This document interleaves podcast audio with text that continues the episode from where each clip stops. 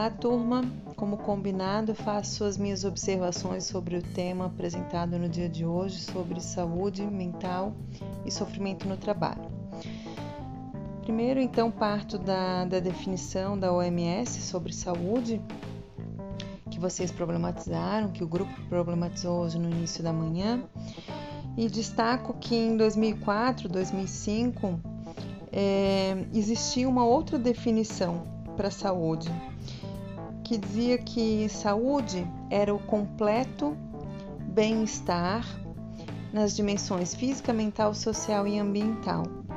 Então percebam que é, tivemos aí um, um avanço né, de 2005 para essa definição vigente de saúde, ainda que ela seja ou permaneça de difícil alcance, para não dizer utópico. Uh, porque é humanamente impossível que a gente tenha essa sensação de bem-estar completo o tempo inteiro e em todas as dimensões que abarcam a nossa vida.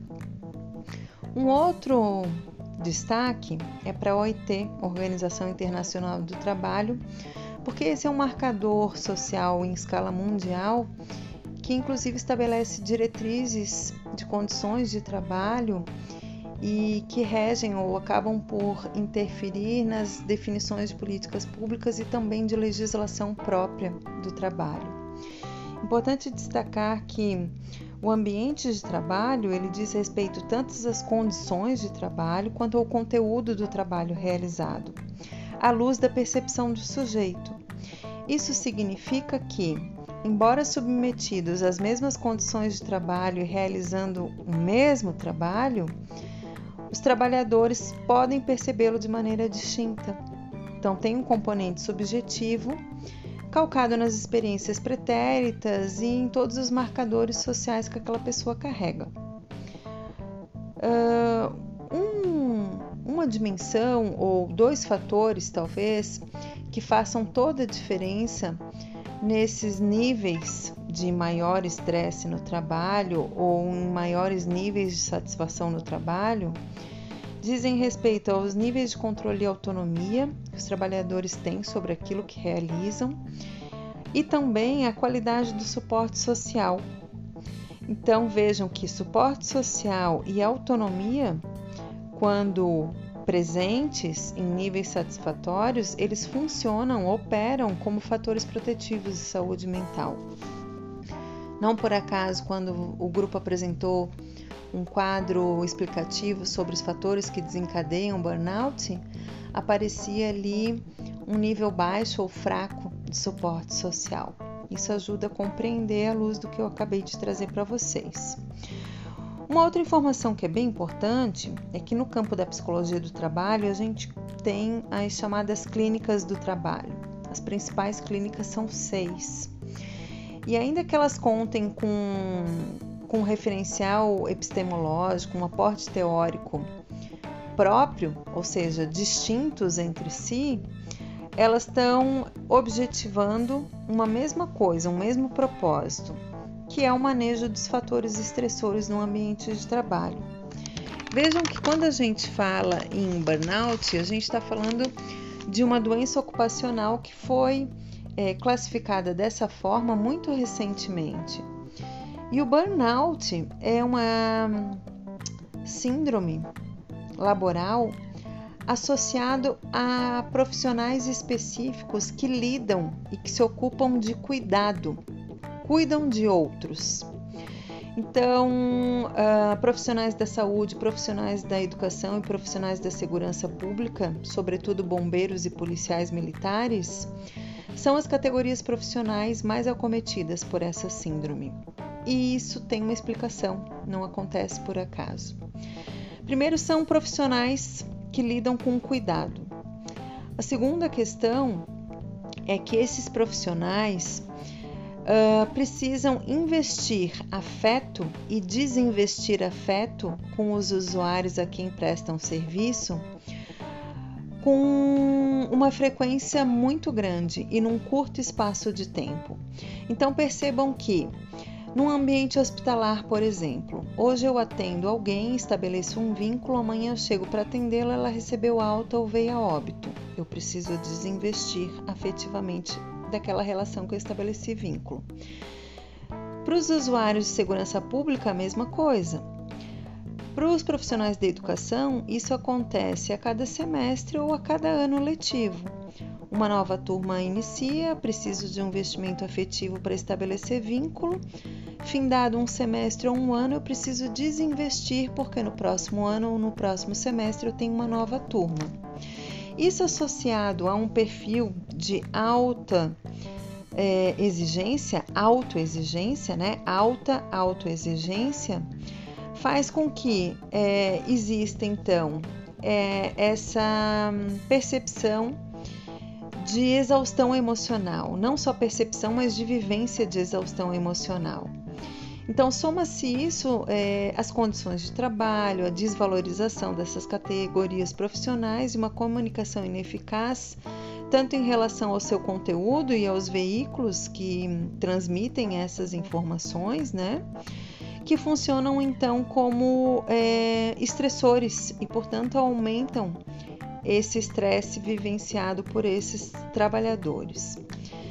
Em relação aos softwares ou às práticas que acabam se ocupando de promover bem-estar dentro das organizações, na minha opinião, o mais importante é que haja uma sensibilização é, pautada em atividades psicoeducativas para situar os usuários ou essa população uh, esses trabalhadores, sobretudo, né?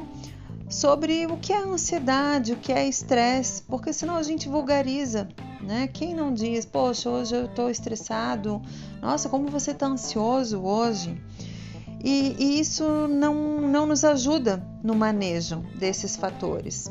Então, com isso, eu ressalto a importância de se fazer um diagnóstico organizacional, tanto para perceber e, e e modular né, e controlar a saúde da organização ou a saúde organizacional nos seus processos, na sua gestão, quanto à saúde dos trabalhadores de maneira hum, mais ampla e global, para que a gente consiga perceber na dinâmica do trabalho quais são os fatores que retroalimentam o bem-estar ou o sofrimento psíquico no trabalho e que a gente possa então fazer um planejamento de atuação de forma a minimizar esses fatores estressores.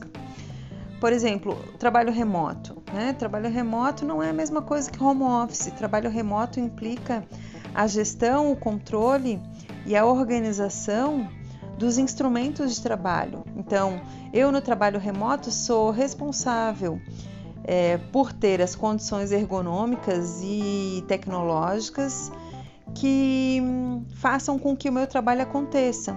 Então, isso está a cargo do trabalhador e às custas do trabalhador, diferente do home office, que parte da ideia, então, que o trabalhador tem todas as condições garantidas para trabalhar de casa.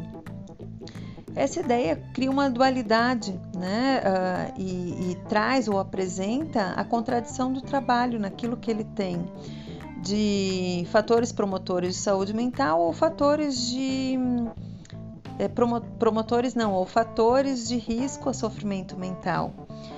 É, e isso faz parte. Lembro aqui, é, fazendo aí uma pausa, mas algo que, que é bem presente, sobretudo nos dias atuais. Na mitologia grega, existe duas dimensões para a compreensão do tempo. Existe um deus chamado Cronos, que é o tempo do relógio, esse tempo que organiza as nossas rotinas, em um outro tempo, que é o tempo Kairos. Se vocês procurarem uma imagem do Kairos no Google, vocês vão perceber que o Kairos tem uma franja, um pedaço do cabelo comprido assim na frente. E o Kairos se ocupa não do tempo relógio, mas do tempo das oportunidades. Não por acaso ele tem essa franja comprida para que a gente possa então à luz das experiências, alcançar esse kairós, alcançar as oportunidades de modo a se beneficiar dessa, desse componente temporal. O trabalho durante a pandemia ele tem essa dimensão dual, né? O, o, quanto ele nos favorece ou o quanto ele nos traz algumas benesses e ao mesmo tempo, às vezes na mesma frequência, às vezes é, percebidas de maneira mais exacerbada ou menos, as infelicidades e os custos desse trabalho barrado ou desse trabalho diferenciado aí durante a pandemia, como vocês bem expuseram nas falas dessa manhã. Em relação à dimensão política do, do trabalho e o quanto né, isso também incide sobre a gestão do trabalho individual e coletivo, na experiência do IFSC, por exemplo, é possível perceber e, e, pontuar alguns elementos. O IFSC ele tem ensino médio, ensino médio integral e tem ensino superior. E muitos dos professores atuam nesses diferentes níveis, precisam mobilizar saberes para esses diferentes níveis e precisam também trabalhar com um grupo mais diverso e um, grupo, um público maior. Isso produz é, um nível maior de estresse. Um, Importante também falar que no serviço público, sobretudo no caso aí das instituições de ensino público, há muito tempo não se abre uh, concurso público para repor o número de aposentados. Então, significa que se trabalha com um grupo de trabalhadores mais enxuto e parte das atividades que eles faziam e atividades uh, majoritariamente burocráticas foram deslocadas para os trabalhadores, para os professores, né? Para os professores e para os trabalhadores professores. O que também produz algum nível de insatisfação e de sobrecarga de trabalho, como vocês apontaram. Em relação às outras falas, né, a questão da supervisão coletiva, a questão do suporte na modalidade presencial e virtual, a questão de usuários e os estigmas que carregam, uh, lembro aqui, destaco uma leitura fundamental de um autor clássico da sociologia, que se chama Goffman e que tem um livro, uma obra intitulada Estigma né? E que ajuda a explicar tanto essa sensação de impotência em acolhimentos e intervenções focais e breves, né? E que às vezes não contínuas com o usuário, sobretudo moradores de rua, mas que ao mesmo tempo trazem ou, ou nos ajudam aí a, a trazer algo que é fundamental, que diz respeito à centralidade do trabalho na vida das pessoas. O trabalho, portanto, é um organizador psíquico, não só das rotinas, e a rotina também é importante para que a gente tenha essa organização, mas também porque o trabalho é, produz um laço social, o trabalho produz ou tem como resultado um status ou a ausência dele. O trabalho é um componente da nossa identidade social e o trabalho também produz uma sensação de pertencimento. Não por acaso, no caso da maternidade, né, foi relatada essa pouca autonomia ou uma ingerência sobre os processos. Então, vem as normativas e as diretrizes vêm e acabam impactando o tipo de vinculação e autonomia desses trabalhadores. Né? Percebam que a gente tem ali servidores concursados é, e, com, e servidores temporários com diferentes vinculações, e tudo isso impacta a vida e a percepção do trabalho sobre o, o fazer laboral. Em relação às especificidades e adversidades do atendimento e das intervenções com crianças com deficiências, tem mais um, uma camada aí, né?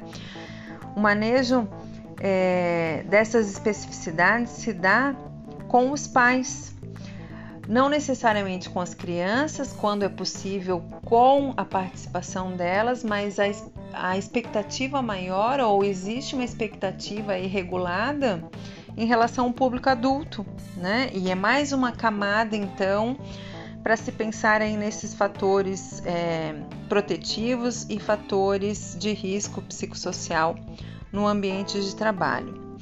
Dito isso, é, e para não me alongar mais, chama atenção então para quando a gente analisa saúde, psíquica ou saúde mental no trabalho e fatores de risco, é importante a gente pensar nos aspectos e nos fatores que são estruturais e nos aspectos que são contingenciais. Quando a gente consegue fazer essa diferença de níveis, a gente consegue fazer um diagnóstico melhor ancorado em planejamento e em proposições de intervenção que sejam mais eficazes e que guardem relação com o trabalho, com a natureza do trabalho que é desenvolvido naquele local, naquela organização e naquele espaço de trabalho. Meus apontamentos uh, são esses, espero ter é, contribuído para a reflexão de vocês sobre a temática e nos encontramos na próxima semana. Um abraço.